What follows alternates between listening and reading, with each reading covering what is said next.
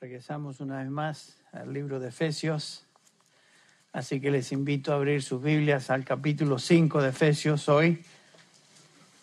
Estamos retomando nuestro estudio. Y hoy nos encontramos en este precioso capítulo. Y como introducción al versículo 18, que será parte del enfoque de nuestra meditación hoy, vamos a leer o dar lectura, mejor dicho, a los versículos 15 al 18.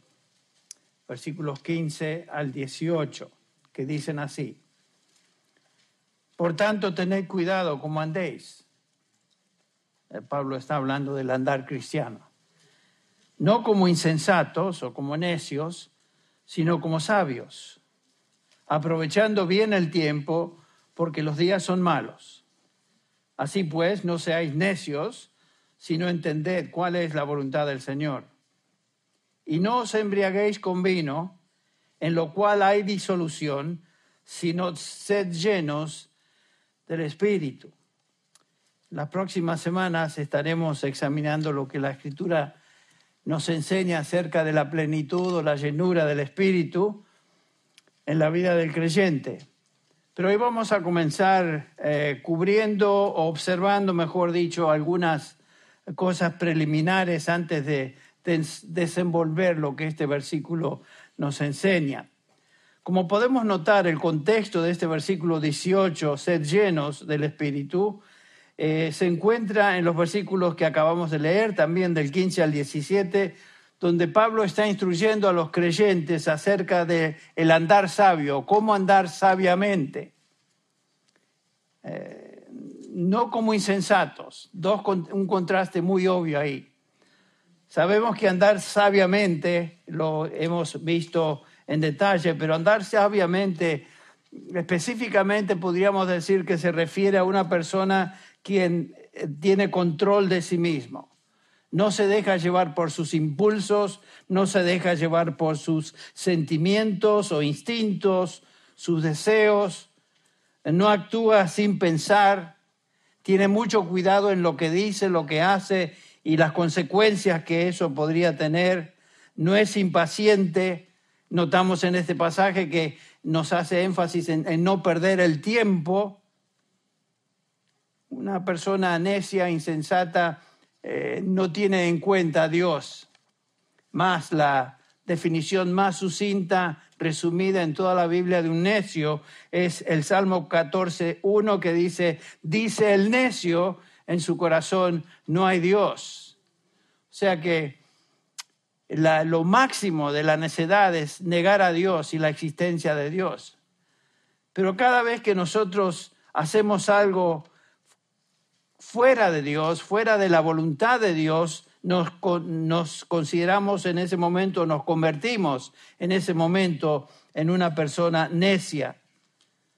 Eh, y como, como cristianos, muchas veces tenemos la tendencia a actuar independientemente de Dios. Y en la medida que hacemos eso, por definición bíblica, estamos siendo necios, necios, insensatos. Y yo creo que parte es la, esa es la razón por la cual Pablo se dirige a creyentes de esta manera. El ser sabio, sin embargo, no es automático. Eh, requiere esfuerzo, requiere concentración, requiere que estemos sujetos a, a, la palabra de Dios y en el contexto de este versículo 18 que vimos, controlados por el Espíritu Santo. Pablo ya ha dado instrucción a estos creyentes en cuanto al espíritu, notamos eso en el capítulo, capítulo, perdón, capítulo 1, versículos 13 y 12, donde Pablo dice que fuimos sellados con el Espíritu Santo de la promesa que nos es dado como la garantía, las arras de nuestra herencia, pertenecemos a Dios y por lo tanto el Espíritu Santo es el sello, el hecho de que pertenecemos a Él. Nos dice el capítulo 4, versículo 30 otra vez, que fuimos sellados con el Espíritu Santo para el día de la redención. O sea que Pablo ya ha estado instruyendo a estos creyentes acerca del Espíritu Santo. Y noten lo siguiente, que todo creyente tiene el Espíritu Santo. Todos fuimos sellados con el Espíritu Santo. No existe un creyente que no tenga el Espíritu Santo, porque por definición un cristiano es una persona que tiene el Espíritu Santo. Y por supuesto no podemos eh, hacer la división que algunos hacen de cristianos que tienen el Espíritu Santo con ciertas manifestaciones y cristianos que no tienen el Espíritu Santo. Eso es una dicotomía que no existe en la palabra de Dios, no existe en el Nuevo Testamento. Y es algo importante que debemos tener en mente. Eh, nos dice Pablo en 1 Corintios 6, 19 que o no sabéis que vuestro cuerpo es el templo del Espíritu Santo, el cual tenéis de Dios y que no sois vuestros. Ah, pero Henry, Pablo está hablando a cristianos dedicados. No, está hablando a los corintios, que se, que se distinguían por ser una, una iglesia carnal, una iglesia con todo tipo de pecado en, en, medio de ellos. Y sin embargo, Pablo dice, o sois ignorantes que vuestro cuerpo es templo del Espíritu Santo. Todo lo que hacemos con nuestro cuerpo debemos tener esa conciencia y el cuidado que el Espíritu Santo está en nosotros. Y es algo que debemos siempre recordar. El Espíritu Santo está en nosotros desde el momento de nuestra regeneración, desde el momento que nacimos de nuevo, y esto es una, una obra de Dios ya completada en nosotros. Pero aquí en el capítulo 5, versículo 18, tenemos un mandamiento a los creyentes. Y nos dice que debemos ser llenos del Espíritu Santo. Este es un imperativo, es algo que nosotros tenemos que hacer, ser llenos del Espíritu Santo. Tenemos otro imperativo en Gálatas 5:16 donde dice, andad en el Espíritu, en referencia al Espíritu Santo. ¿Qué quiso decir Pablo con ser llenos del Espíritu Santo? Bueno, estaremos considerando eso en las próximas semanas. Hoy no vamos a contestar esa pregunta, pero es algo que quiero que pensemos. ¿Qué exactamente nos está diciendo el apóstol Pablo con ese mandamiento? Hoy nos enfocaremos en la obra y ministerio del Espíritu Santo en general. Quisiera que usemos este, estos domingos para introducirnos en un sentido a la doctrina bíblica, la, la doctrina del Nuevo Testamento en cuanto al Espíritu Santo. Para empezar, es fundamental entender que cuando hablamos del Espíritu Santo, estamos hablando de la tercera persona de la Trinidad. El Espíritu Santo es Dios. No hay duda de eso. El Espíritu Santo es Dios y, la Biblia así lo designa. Y como Dios, el Espíritu Santo ministra y obra, está involucrado eh, en llevar a cabo todos los propósitos de Dios Padre. Desde la eternidad, Dios Padre, Dios Hijo, Dios Espíritu planearon y echaron a andar el programa de la redención en la historia. El Espíritu Santo es igual al Dios Padre, en todo sentido. También el Espíritu Santo es igual a Dios Hijo, en todo sentido. Sin embargo, hoy su obra no es subrayada ni exaltada como debería ser. Dentro de la iglesia evangélica en general ha habido un menoscabo del Espíritu Santo, algo que no se le da la importancia que debería tener. Vivimos en un ambiente evangélico en general donde el ministerio del Espíritu Santo es cada vez menos apreciado y honrado y en algunos casos menos cavado. Y yo diría sustituido por esfuerzos humanos. Obras de hombres que se le, le llaman a estas obras ministerios, pero en realidad no es el Espíritu Santo el que dirige tales ministerios. O sea, se le achaca al Espíritu Santo ciertos ministerios, ciertas obras, pero definitivamente comparando eso con lo que el, Nuevo Testamento nos enseña acerca del Espíritu Santo, es obvio que esa no es la obra del Espíritu Santo, sino esfuerzos humanos, obras humanas. El Espíritu Santo no está obrando en esos contextos. Algo parecido estaba sucediendo en Gálatas cuando Pablo se dirige a estos creyentes en Gálatas con estas palabras, en Gálatas capítulo 3, 1. Habían comenzado bien, eran cristianos, sin duda tenían el Espíritu Santo, pero Pablo les tiene que exhortar de esta manera, o Gálatas insensatos. Comienza con esa comparación que se encuentra en los versículos del 15 al 18 de Efesios 5. O Gálatas insensatos, o Gálatas necios ¿Quién os, os, ha fascinado a vosotros ante cuyos ojos Jesucristo fue presentado públicamente como crucificado? Esto es lo único que, que quiero saber de vosotros. ¿Recibisteis el Espíritu por las obras de la ley o por el oír con fe? Noten el versículo 33, otra vez. Tan insensatos sois. Noten en qué consiste la insensatez. En que habiendo comenzado por el Espíritu, vas a vais a terminar ahora en la carne. Lo opuesto de la sabiduría es actuar independientemente de Dios. Los Gálatas habían comenzado bien. Comenzaron sus vidas cristianas en el poder del Espíritu, pero en esos momentos cuando Pablo escribe esas palabras, estaban siendo influenciados por maestros judaizantes que enseñaban un evangelio mezclado, mezclado, con ritos de la ley mosaica, creer en Cristo más la circuncisión y todo tipo de ley y ceremonias. Eso es lo que estaba sucediendo.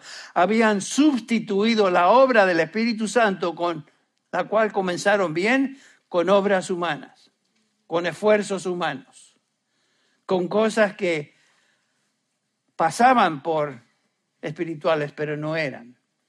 El significado del Evangelio, que es por gracia, por medio de la fe, estaba siendo diluido y contaminado y el resultado era un esfuerzo humano, obra de la carne.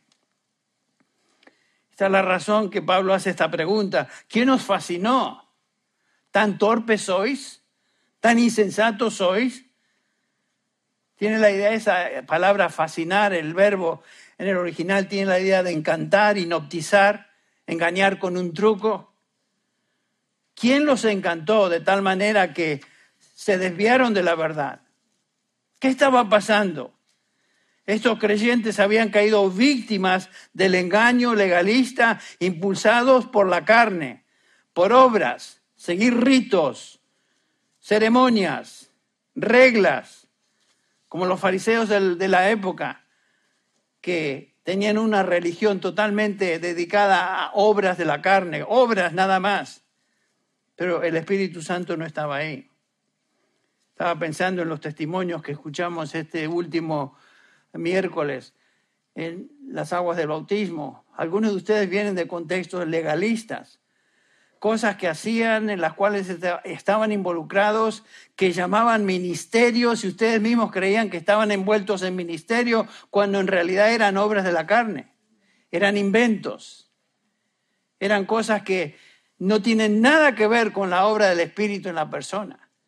Y obviamente los testimonios dieron evidencia de eso. No hay nada que tú y yo podamos hacer que nos haga más o menos aceptos delante de Dios. Lo que hacemos y Dios acepta y, y da la bienvenida con agrado es las obras que nosotros hacemos en el poder del Espíritu Santo, pero no en cosas que inventemos, llamándole lo que sea.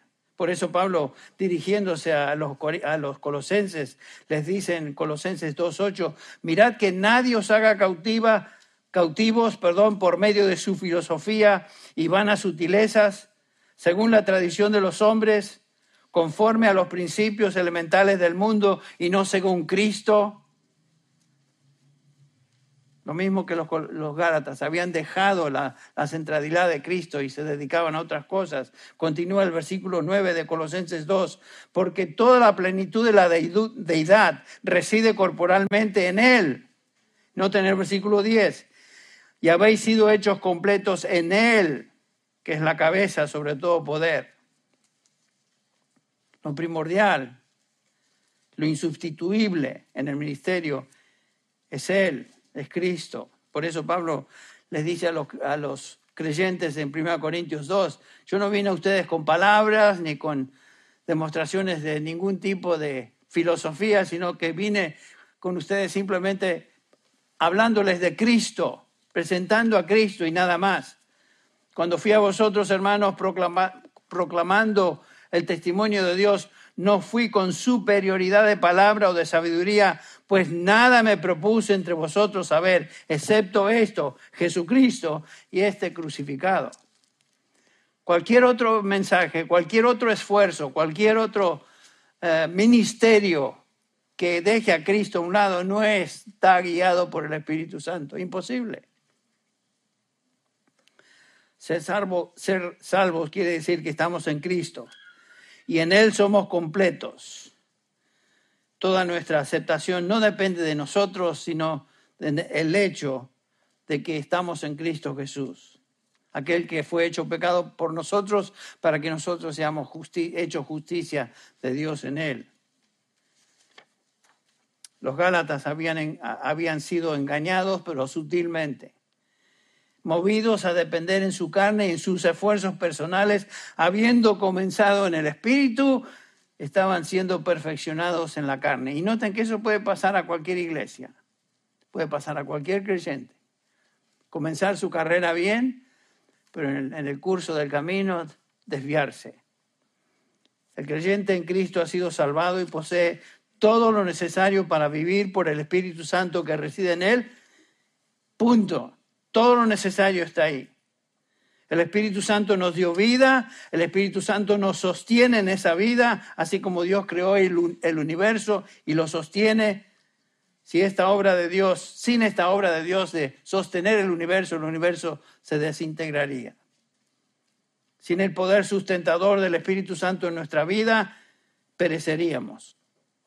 La vida espiritual en la regeneración por el Espíritu Santo es preservada por el mismo Espíritu hasta el día de Jesucristo. Entonces, tenemos que tener mucho cuidado que nuestro ministerio siempre está enfocado en Cristo y en el poder detrás de ese ministerio que es el Espíritu del Señor. Y Pablo les llama la atención a estos creyentes. Eh, ¿Cómo es posible que habiendo comenzado su vida cristiana en el Espíritu, estén ahora regresando a obras religiosas que no tienen nada que ver con la, la obra del Espíritu Santo. Son legalismos. Hoy en la iglesia evangélica no estamos regresando a la ley de Moisés ni a un sistema de ceremonias, pero mucho de lo que se, se está haciendo en nombre del ministerio y de la iglesia son métodos de ministerio que dependen más en estrategias de mercadeo y manipulación psicológica que en el poder del Espíritu Santo. El resultado es miles de iglesias cuyos ministerios fueron creados para entretener, para hacer que la gente se sienta bien y, compre el producto que estamos tratando de venderles. Pero ¿qué acerca del Espíritu? Algunos confunden la obra del Espíritu con mucho espaviento, mucho ruido, muchas luces, muchos gritos, muchas, etcétera, etcétera. Eso no es lo que el Espíritu Santo hace. Es un grave pecado pensar que nosotros podemos inventar técnicas de ministerio que convenzan y manipulen a la gente a aceptar el cristianismo. Es un pecado pensar que podemos ganar a la gente para Cristo por medio de nuestras técnicas, por medio de nuestra música, por medio de entretenimiento, personalidades carismáticas, artistas, cantantes famosos o deportistas famosos o lo que sea, que muchas veces pasa por ministerio. Eso es usurpar el lugar del Espíritu Santo. El Espíritu Santo, escuche bien esto, siempre obra a través de la palabra de Dios, no a través de técnicas, no a través de argumentos humanos, siempre a través de la palabra de Dios. Y no podemos honrar el espíritu, al Espíritu de Dios si no honramos la palabra de Dios, quien es su autor. Por eso es que la proclamamos, por eso es que siempre predicamos, por eso es que siempre la examinamos, siempre la estudiamos, porque el autor de esta palabra es el Espíritu Santo. es del mismo aliento de Dios, exhalada por Él. Entonces veamos, comenzando hoy, ¿qué, es lo que la Escritura nos enseña acerca del ministerio del Espíritu Santo, comenzando con la salvación, que es lo primero que Dios obra. El primer lugar, el Espíritu Santo es quien obra la salvación en las personas. Vamos por unos minutos a Juan capítulo 16, versículo 7, 7 en adelante, cuando el Señor, hasta el 11, cuando el Señor Jesús dice lo siguiente. Capítulo 6 de Juan, 16 de Juan, perdón, versículo 7. Este, este es el Señor Jesucristo quien habla y dice, pero os digo la verdad, os conviene que yo me vaya, porque si no me voy, el consolador, el Espíritu Santo, no vendrá a vosotros. Pero si me voy, os lo enviaré. Y cuando Él venga, noten lo que va a hacer. Él convencerá al mundo de pecado, de justicia y de juicio. De pecado porque no creen en mí. De justicia porque yo voy al Padre y no me veréis más. Y de juicio porque el príncipe de este mundo ya ha sido juzgado. ¿Qué es el ministerio del Espíritu Santo según este pasaje? El ministerio principal es traer convicción al mundo, particularmente en tres áreas. Traer convicción al pecador de su condición de pecador, hacerle ver su condición. El Espíritu produce en el pecador ansiedad y culpa en el corazón y todo lo que esto acarrea si no se arrepiente. Entonces, el Espíritu Santo crea una conciencia y convicción de pecado en, la, gente. En segundo lugar, vemos que este pasaje nos dice que el Espíritu Santo va a crear convicción de que la justicia de Cristo es el único, la única justicia que satisfizo a Dios en la cruz. Y es la única justicia que realmente puede lograr redención. Y en tercer lugar nos dice ahí el pasaje que va a crear conciencia o convicción de que hay un juicio venidero que vendrá sobre, obviamente, Satanás y todos aquellos que están bajo su dominio y control.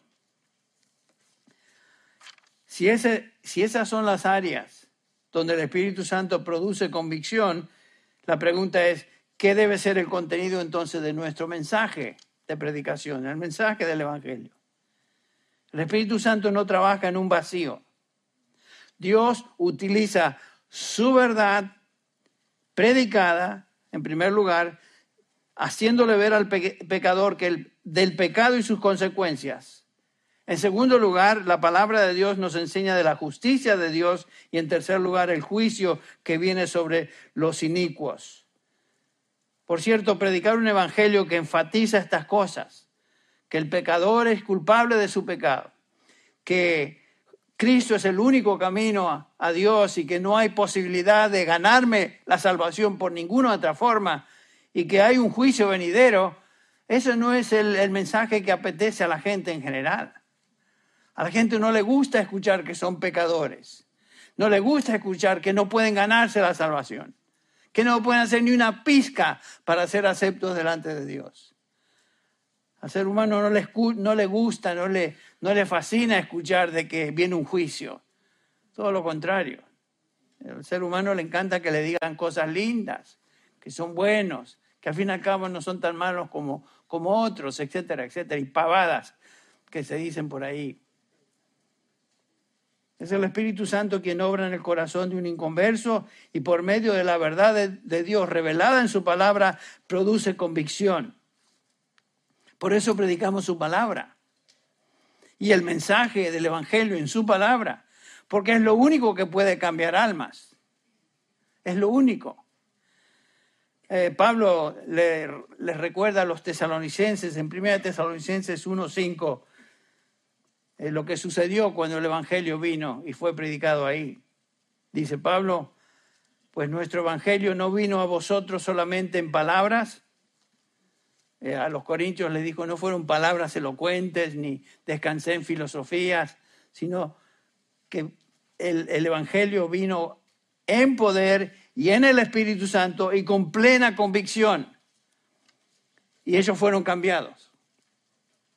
Dios por su Espíritu tiene que obrar trayendo convicción y llamando a salvación por medio de la palabra de Dios. Cuando proclamamos el Evangelio en el poder del Espíritu, Él es el que produce convicción. Yo no voy a producir convicción en nadie. Somos vasijas de barro, es lo que nos dice Pablo. Y una vasija de barro no es algo atractivo, es una vasija de barro. Algunas están pintaditas por afuera, otras no tanto, pero somos vasijas de barro. Lo único que cuenta es el contenido de lo que la vasija de barro proclama. La vasija de barro no es lo que se presenta como, oh, fíjense, artista de cine se convirtió, oh, este era famoso actor, este era... No, eso no importa. ¿Qué importa? La gente piensa que si presentamos a los famosos, dar un testimonio, etcétera, que la gente vaya, uh, bueno, si, si Ronaldo se convirtió al Evangelio, entonces yo también. Si Messi, uh, si Messi se convierte, ahí sí, ahí me meto al Evangelio. Esta gente ni conoce a Dios. Entonces no es, no es la persona, no es la vasija lo que cuenta, es el mensaje, es la palabra. Y qué lindo que Dios utiliza su palabra para traer convicción porque toda palabra es inspirada, por Dios. Y ese mismo espíritu que inspiró esta palabra que llamamos la Biblia, es el mismo espíritu que opera en los corazones de los hombres, trayendo convicción en la medida que predicamos y somos fieles a su palabra. Y por eso descansamos en eso. No tanto en argumentos, porque no, no hay argumento que va a convencer a nadie. El Espíritu de Dios también produce arrepentimiento, otro, otro producto del Espíritu, un ministerio del Espíritu Santo en la vida de, de las personas. El Espíritu Santo produce arrepentimiento. En Hechos 11, eh, después del informe de Pedro a la iglesia en Jerusalén acerca de la salvación y el Espíritu Santo que había venido sobre los gentiles, leemos ahí en el versículo 18 lo siguiente, esta es la, la reacción de los judíos cristianos, que tenemos que reconocer, los judíos se creían todavía el pueblo de Dios, el privilegiado pueblo de Dios, y, el Señor iba a establecer el reino con ellos, y estaban todos alegres ahí en Jerusalén. Pero noten lo que dice el versículo 18. Al oír esto, el reporte de Pedro, que los gentiles estaban viniendo a, a los pies de Cristo y siendo convertidos, al oír esto, se calmaron y quisieron, glorificaron a Dios diciendo, Así que también a los gentiles. Fíjate vos.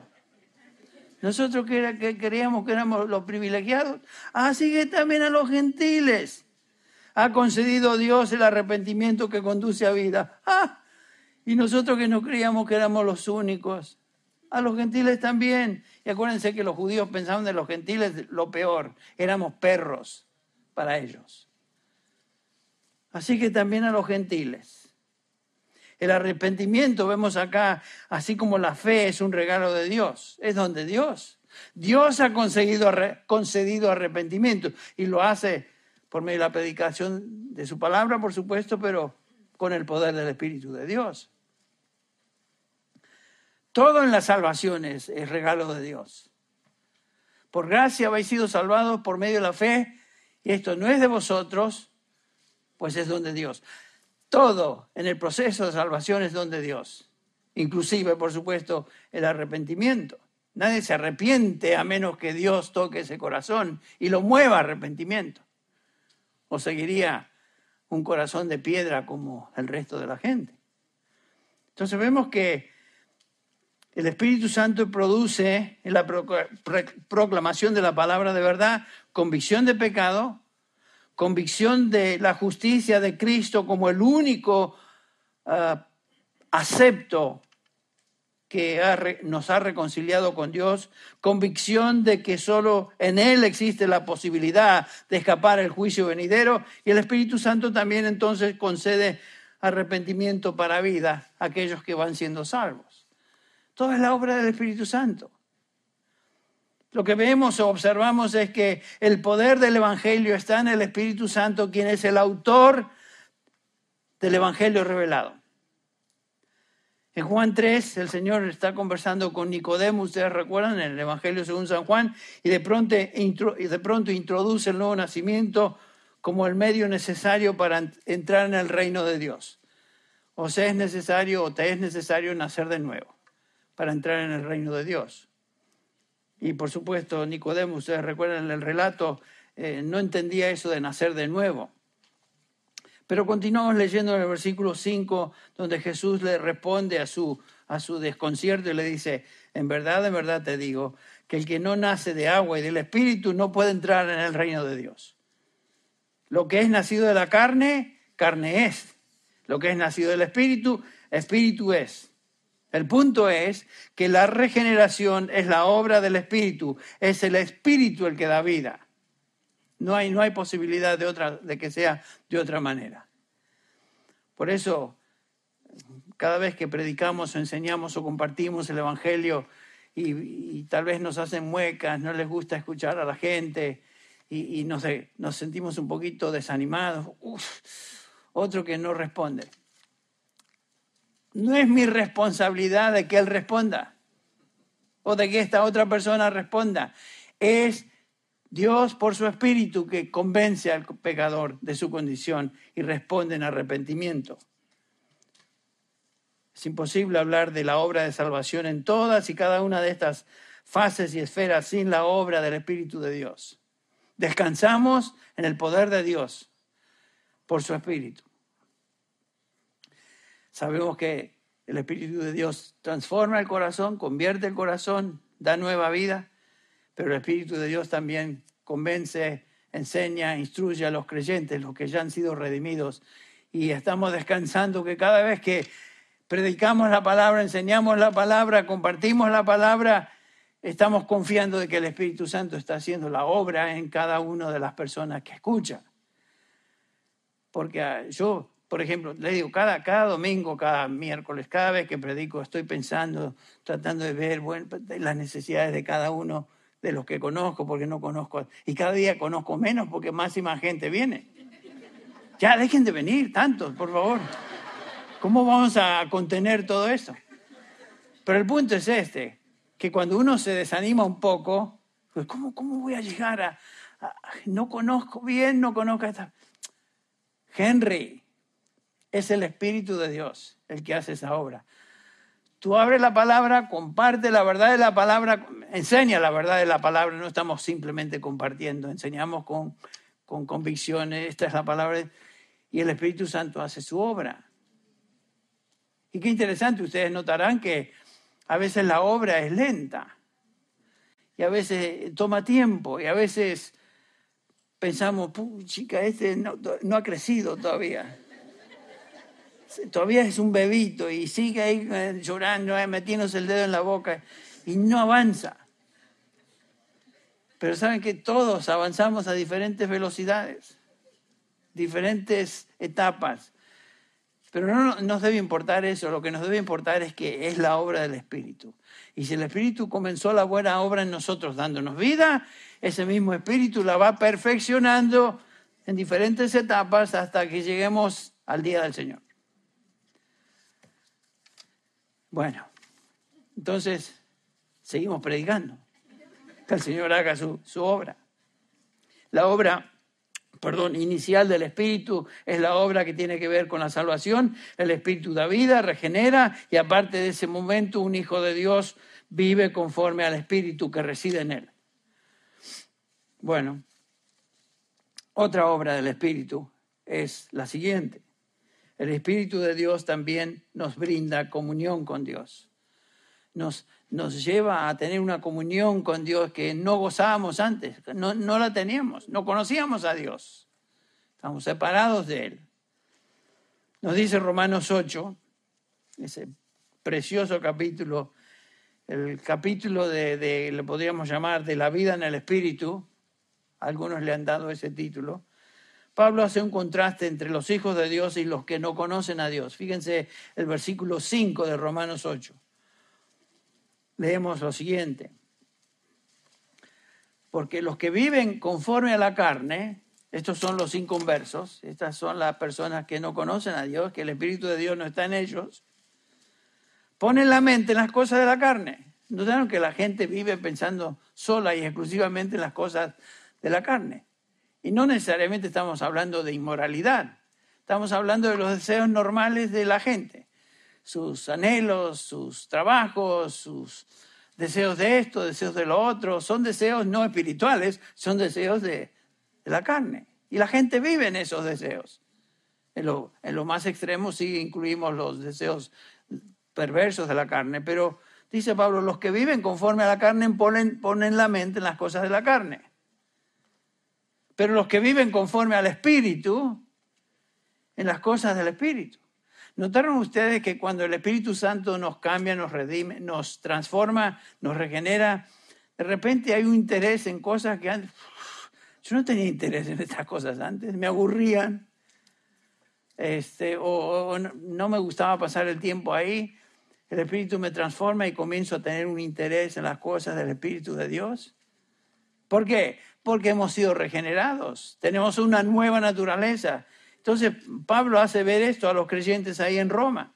Este es el gran contraste, la pared divisoria entre un creyente convertido, o sea, un hijo de Dios, y uno que no conoce a Dios se distingue por su vida. Noten el versículo 6 de Romanos 8.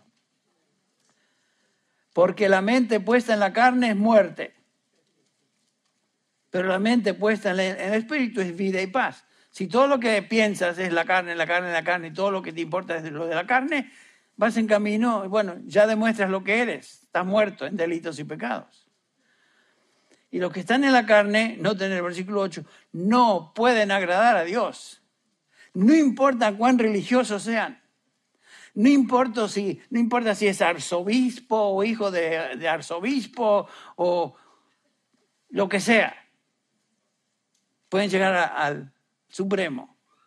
Si no conocen a Dios, por más religiosos que sean como los fariseos, no pueden agradar a Dios.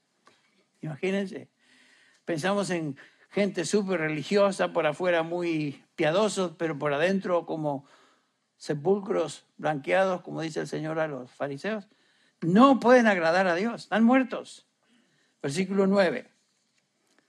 Sin embargo, dice Pablo, vosotros, a los simples creyentes ahí en Roma, les dice, vosotros no estáis en la carne, sino en el Espíritu. Si en verdad el Espíritu de Dios habita en vosotros, pero si alguno no tiene el Espíritu de Cristo, el tal no es de él. ¿Notaron eso otra vez? No hay cristiano sin el Espíritu Santo. Porque ser cristiano y no tener el Espíritu Santo equivale a no conocer a Cristo. No tener a Cristo equivale a no ser salvo. Entonces, es importante eso. Hago mucho hincapié en eso porque algunos de ustedes vienen de trasfondos donde se les digo que el Espíritu Santo es una experiencia que uno recibe más tarde, después de la conversión, después de la salvación. Mentira. Eso no lo dice la Biblia. Se lo dijo a alguna persona, pero no lo dice la Biblia. Dice el versículo 13. Seguimos en Romanos 8 porque si vivís conforme a la carne habréis de morir. Ya lo vemos eso. Pero si por el Espíritu hacéis morir las obras de la carne, viviréis. Noten el versículo 14. Porque todos los que son guiados por el Espíritu de Dios, los tales son hijos de Dios. Claramente estos versículos nos están hablando de la vida en el Espíritu. Comenzamos nuestra vida cristiana en el Espíritu, vivimos en el Espíritu y el versículo 14 nos dice que los hijos de Dios son guiados por el Espíritu de Dios. ¿De qué está diciendo Pablo? Que, sentimos algo raro, que alguna voz viene de repente o que nos sentimos movidos. Somos guiados por el Espíritu de Dios normalmente por medio de lo que el Espíritu de Dios ha revelado en su palabra.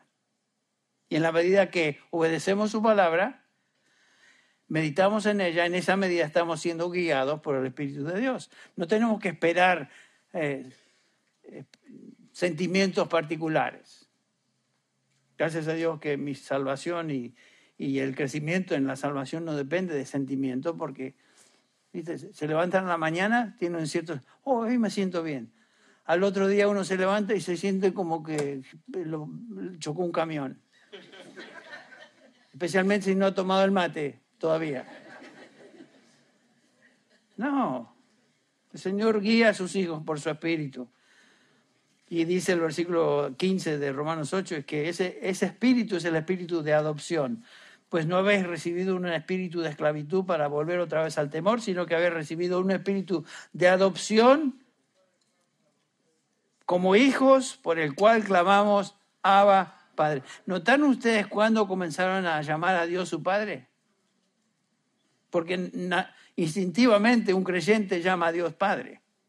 ¿Por qué? Porque el espíritu de adopción está en él. Y llamamos a Dios nuestro Padre. El espíritu de Dios está en nosotros. Quien, dice el versículo 16, da testimonio a nuestro espíritu de que somos hijos de Dios. Porque el espíritu de Dios está en nosotros, ahora podemos venir a Él sin miedo y llamarle Padre.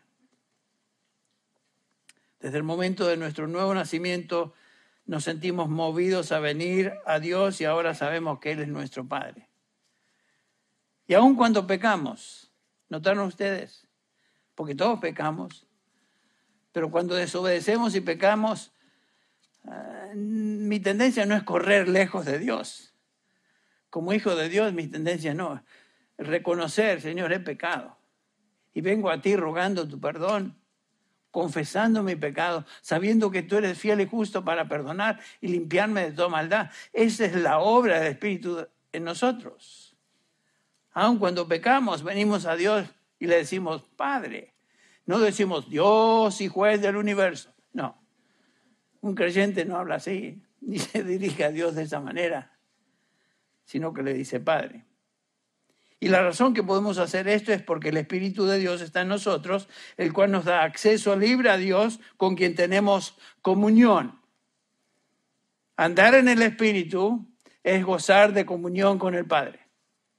Esa es otra obra, otro ministerio del Espíritu, ese sentido de comunión con nuestro Padre Celestial. Otro ministerio eh, del Espíritu en nuestra vida que quisiera mencionar es el ministerio de iluminación de la palabra. Así como el Espíritu Santo inspiró la Escritura, nos dice 2 Pedro 1, 21, ninguna profecía fue dada jamás por un acto de voluntad humana, ¿se acuerdan? Sino que hombres inspirados, o mejor dicho, movidos por el Espíritu Santo, hablaron de parte de Dios. Estos son los autores de los, de los libros de, que se encuentran en la Biblia, la Escritura. El Espíritu Santo es el autor de la escritura y Él es el que nos ayuda ahora a entender lo que movió a hombres de Dios a escribir. El autor de la escritura es el Espíritu Santo. El Espíritu Santo reside en nosotros, por lo tanto nos dice Juan en su primera epístola, capítulo 2, versículo 20, vosotros, a creyentes, nosotros nos incluimos aquí, vosotros tenéis la unción del Santo ¿Quién es el santo? El Espíritu Santo. Y todos vosotros lo sabéis. Dice, vosotros cristianos, en contraste a los que en el versículo 19 le habla de aquellos que salieron de nosotros, pero no eran de nosotros porque nunca fueron de nosotros. Pero vosotros, dice, los creyentes verdaderos, tenéis la unción del santo.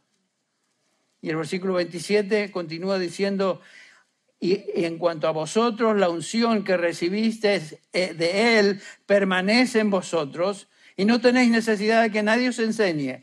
Pero así como su unción os enseña acerca de todas las cosas y es verdadera y no mentira, y así como os ha enseñado, permanecéis en Él. El Espíritu Santo, quien reside en nosotros, nos guía a la verdad. Y dice Juan, no necesitamos que nadie nos enseñe. Momento, ¿qué es eso? ¿Qué está diciendo Juan? Que no tenemos necesidad de que nadie nos enseñe. Es obvio que Dios puso en la iglesia maestros. Dice Pablo en Efesios 4:11, él dio a algunos a ser apóstoles, a otros profetas, a otros evangelistas, a otros pastores y maestros, a fin de capacitar a los santos para la obra del ministerio, para la edificación del cuerpo de Cristo. Entonces, ¿qué quiere decir Juan con no necesitamos que nadie nos enseñe? ¿Qué quiere decir Juan con eso? Bueno, es obvio que no necesitamos a ninguna persona natural, un hombre natural, que nos enseñe cosas del Espíritu, porque eh, no las entiende Él. Nos dice claramente Pablo que el hombre natural no entiende las cosas del Espíritu. Entonces, no necesitamos que cualquier persona nos enseñe, sino que el Espíritu Santo nos enseña y también nos enseña a través de aquellos que Él ha establecido en la iglesia para enseñarnos, que están guiados por el Espíritu Santo también. En la medida que estudiamos, meditamos y somos expuestos a la verdad de Dios, el Espíritu Santo nos enseña su verdad. Y no aprendemos la verdad de una vez, ni de repente toda la verdad, sino que notaron ustedes que vamos creciendo en el conocimiento de la verdad. Y lo que no entendíamos tal vez hace un tiempo, de repente comienza a tener sentido y como que se prende una lamparita, y ahora entiendo eso. Ahora lo veo, no lo veía antes, ahora lo veo, gracias a Dios por eso. Es la obra del Espíritu Santo enseñándonos. Otro pasaje que nos ayuda a entender este ministerio de iluminación del Espíritu es lo que Pablo dice en 1 Corintios 2.9, así como está escrita, 1 Corintios 2.9, así como está escrito, cosas que ojo no vio, ni oído oyó, ni han entrado en el corazón del hombre, son las cosas que Dios ha preparado a los que le aman. Noten eso.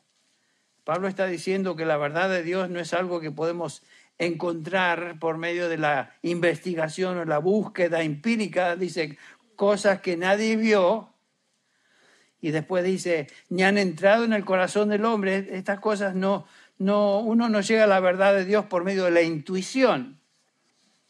Y si uno dependiera de la intuición y de la inteligencia, entonces algunos entenderían y otros no. Pero está diciendo Pablo que la verdad de Dios no se encuentra por esfuerzos externos ni búsqueda interna. La obra del Espíritu Santo es una obra en, en cada creyente. Dios revela su verdad. Y esta es una obra espiritual. La única manera de ver y entender la verdad de Dios es por revelación de, de su Espíritu en nosotros. El versículo 10 de 1 Corintios 2 dice, pero Dios nos las reveló por medio del Espíritu, porque el Espíritu todo lo escudriña, aún las profundidades de Dios. Entonces, si vamos a conocer la verdad de Dios, Él la tiene que revelar y lo hace por medio de su Espíritu, por supuesto usando su palabra. En el versículo 12 de este mismo capítulo, 1 Corintios 2, 12, dice Pablo, y nosotros hemos, hemos recibido no el espíritu del mundo, sino el espíritu que viene de Dios, para que conozcamos lo que Dios nos ha dado gratuitamente.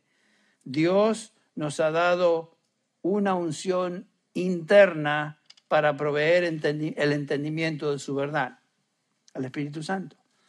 La inspiración de la Escritura trae la revelación de la verdad de Dios. La iluminación del Espíritu trae entendimiento de esa verdad al creyente. Entonces dice Pablo, continúa en el versículo 13, 1 Corintios 2, 13, de lo cual nosotros también hablamos no con palabras enseñadas por sabiduría humana, sino con las enseñadas por el Espíritu, combinando pensamientos espirituales con palabras espirituales. Y el versículo 14, la distinción obvia. El hombre natural no acepta las cosas del Espíritu, porque para él son necedad y no las puede entender porque se disciernen espiritualmente. Es obvio que un hombre en su estado de muerte espiritual no puede entender las cosas del Espíritu porque se disciernen por medio del Espíritu que reside en él. Un hombre no puede entender el Evangelio en su condición de pecado, de muerte espiritual, a menos que el Espíritu Santo le muestre. Y gracias a Dios por, por eso, porque es la obra de Él. El hombre recibe la vida por el Espíritu de Dios, es salvado por fe y ese hombre ahora, nacido de nuevo, tiene la unción del Espíritu para poder entender. Noten que el Espíritu nos, nos transforma y el Espíritu continúa su obra en nosotros, ayudándonos a entender su palabra, iluminando nuestra mente, nuestro corazón, para entender y aplicar lo que Él dice en su palabra. Pero como dije, no es algo automático, es algo que demanda de nosotros crecer, estudio, meditación, estar expuestos a la verdad de Dios cada vez que nos reunimos, etcétera, etcétera. El Espíritu Santo reside en nosotros y nos enseña, pero no lo hace automáticamente en un vacío, sino que nos enseña cuando en oración buscamos entender lo que Él ha revelado en su palabra, nos exponemos a su verdad y respondemos en obediencia cada día más y más. Por eso es tan importante lo que tratamos de comunicar cuando tomamos una serie corta los miércoles, mi tiempo a solas con el Señor, mi tiempo a solas con Dios. Es tan importante, así como María y Marta estaban sentadas, bueno, María sentada a los pies de Cristo, escuchando su, su instrucción, su, su palabra, y Marta representa otro tipo de creyente que está muy activo, ama al Señor, quiere servir al Señor, pero es más servicio de tipo carnal. Eh, Marta, eh, María representa a un creyente que está dispuesto a sentarse a los pies del Señor, escuchar su voz y, y obedecer lo que Él les dice. Y en la medida que hacemos eso, crecemos, crecemos. Pablo exhorta a su hijo en la fe, Timoteo, y con eso ya estamos terminando, 2 Timoteo, Timoteo 2.7, donde dice así el, el versículo, considera, la palabra considerar es noeo en griego, quiere decir piensa, pon tu mente en eso, pon tu mente en lo que te digo y el Señor te dará entendimiento en todo. Eso es lo que demanda el Señor de nosotros, poner nuestra mente, enfocarnos, el esfuerzo de, de leer, meditar su palabra. El entendimiento, sin embargo, viene de Él, viene de Él. Una ilustración, y dije que iba a terminar, pero voy aterrizando y levanto vuelo otra vez. Este, me, me recordó desde el ángulo de lo que leemos en Hechos capítulo 16, la historia de Lidia, el relato ahí de Lidia, que obviamente era una mujer religiosa, no conocía a Dios, pero era religiosa. Eso no implica, ser religioso no implica que uno conoce a Dios. Pero es interesante que el pasaje nos dice ahí en el versículo 14 que Lidia escuchó lo que predicaba. Por supuesto era Pablo y Silas. Escuchó. Y dice ahí que el Señor, obviamente por su espíritu, abrió su corazón. O sea, le dio testimonio, le, abrió su entendimiento y luego dice para recibir el mensaje de salvación. O sea, escuchar, poner atención, Dios por su espíritu habla el entendimiento y ella como una persona que está siendo llamada a salvación, abraza el mensaje. Y por supuesto sabemos el resto de la historia. La primera convertida en Europa. Eh, el Señor hizo esa obra. Fue la obra de Él por su espíritu en la vida de esta mujer. Y es la obra que Dios hace en nuestro espíritu cada vez que Él llama, nos llama a salvación. Si pudiéramos resumir, y con esto termino en serio, ah, la obra del Espíritu de Dios es traer salvación, dando vida a los que están muertos por medio del Evangelio, abriendo su entendimiento y en segundo lugar dando el poder espiritual a los redimidos, a los que ya conocen a Dios, para creer y vivir en obediencia a lo que Él ha revelado en la Escritura. Eso es lo que el Espíritu Santo hace. Saben que vamos a seguir hablando de la obra del Espíritu en la vida del creyente la próxima oportunidad que tengamos el día domingo. Pero creo que hasta aquí llegaremos hoy. Vamos a orar para terminar. Señor, te damos gracias, oh Dios, por la obra del Espíritu Santo. a veces hablamos y mencionamos el Espíritu Santo y, y no le damos la, el lugar que el Espíritu Santo tiene, nuestra adoración, nuestra sumisión a Él. Eh, perdona, Señor, por ser un poco superficiales a veces en la manera que hablamos y tratamos al Espíritu Santo. Te damos gracias, oh Padre, que tú, por medio de tu Espíritu, nos abriste el entendimiento, nos trajiste a salvación, nos llamaste a, a salvación. Y Señor, es por medio de tu Espíritu que a través de estos años hemos estado creciendo. Eh, gracias Señor porque aun cuando pecamos, tú por tu Espíritu nos das convicción de lo que hemos hecho mal y venimos una vez más pidiendo perdón y nos levantas y continuamos en camino. Y te damos gracias porque la obra que tú comenzaste no terminas. No, no, las deja, no la dejas a medias. No se frustra, sino que continúas perfeccionando en nosotros lo que tú comenzaste. Y no va a ser terminado hasta que estemos en gloria con Cristo Jesús. Gracias por esa promesa. Y gracias te damos en esta mañana en particular por la obra de tu Espíritu en nosotros, en la vida de aquellos que somos tus hijos. Señor, sin duda hay en medio nuestro alguna persona que no te conoce. Eh, pedimos, oh Padre, que por medio de tu palabra, el testimonio de los hermanos, por medio de lo que aquí estemos eh, trayendo delante de ti y, el mensaje de tu palabra, toques esos corazones y concedas arrepentimiento también y fe. Señor, venimos delante de tu presencia sabiendo que dependemos de ti, totalmente de ti. Y en esta mañana te agradecemos porque somos tus hijos no por virtud propia, sino porque tú nos escogiste, como ya lo mencionó José, tú nos llamaste, no teníamos nada que ofrecer, sino que tú nos sacaste de, de la muerte espiritual en la cual nos encontrábamos y nos diste vida por tu espíritu.